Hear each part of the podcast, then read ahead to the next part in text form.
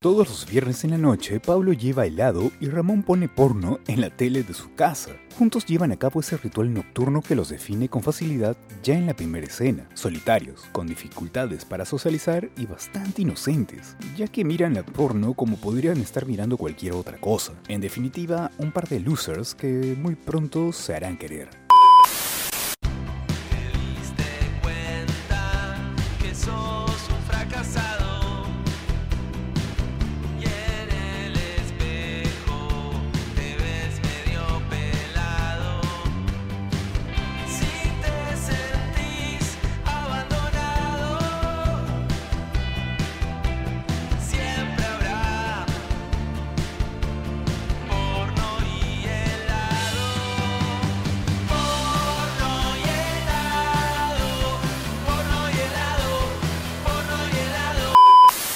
En una de esas juntas, se corta la luz en la casa de Ramón y no les queda otra que salir. Terminan en el bar de enfrente, un antro de encanto decadente, donde empinan el codo los taxistas de la zona. Y allí conocen a Ceci, una chica con problemas de dinero y habilidad para la mentira, que con uno de sus engaños arrastrará a los amigos a una nueva vida, torpe y accidentada, pero mucho más excitante. Piroyansky, Saralegui y Morandi tienen una química perfecta y el encanto de sus interpretaciones es la puerta de entrada a esta propuesta. Resulta fácil conectar con los tres, aunque en su interior eso encierra una trampa fascinante. Hay una vieja idea que tiene que ver con que cualquiera de nosotros bien podría ser parte del círculo central de Friends, o How I Met Your Mother, The Big Bang Theory, entre otras más. Se trata de amigos agradables, abiertos a los chistes y atentos entre ellos, o sea, de buenas personas. La única excepción a esa regla es Seinfeld, cuyo cuarteto protagónico es miserable y ventajero, y de forma consciente o no, el trío de porno y helado tiene algo de esa mística seinfeldiana. El grupo de esta ficción no debería caernos bien, pero aprendemos a quererlos aún sabiendo que jamás podrían ser nuestros amigos. A lo largo de ocho episodios, la serie muestra el ir y venir de los tres personajes, sus mezquindades individuales y compartidas, pero también la construcción de un vínculo de amistad que se teje en medio de un contexto en el que, poco a poco, gana el absurdo.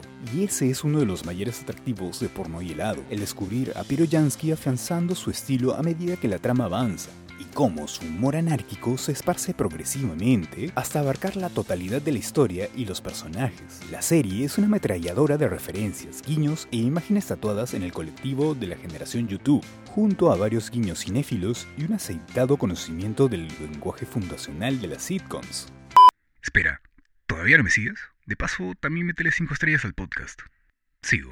Porno y helado es lo suficientemente clásica para ser popular y lo suficientemente bizarra para ser única en su estilo. Es una comedia funcional, con personajes sumamente queribles, entretenida y llena de hits para dejar una agradable sensación al espectador. Es una ficción que prueba otros caminos, que goza de una libertad que sabe cómo aprovechar y que tiene un gran potencial por delante.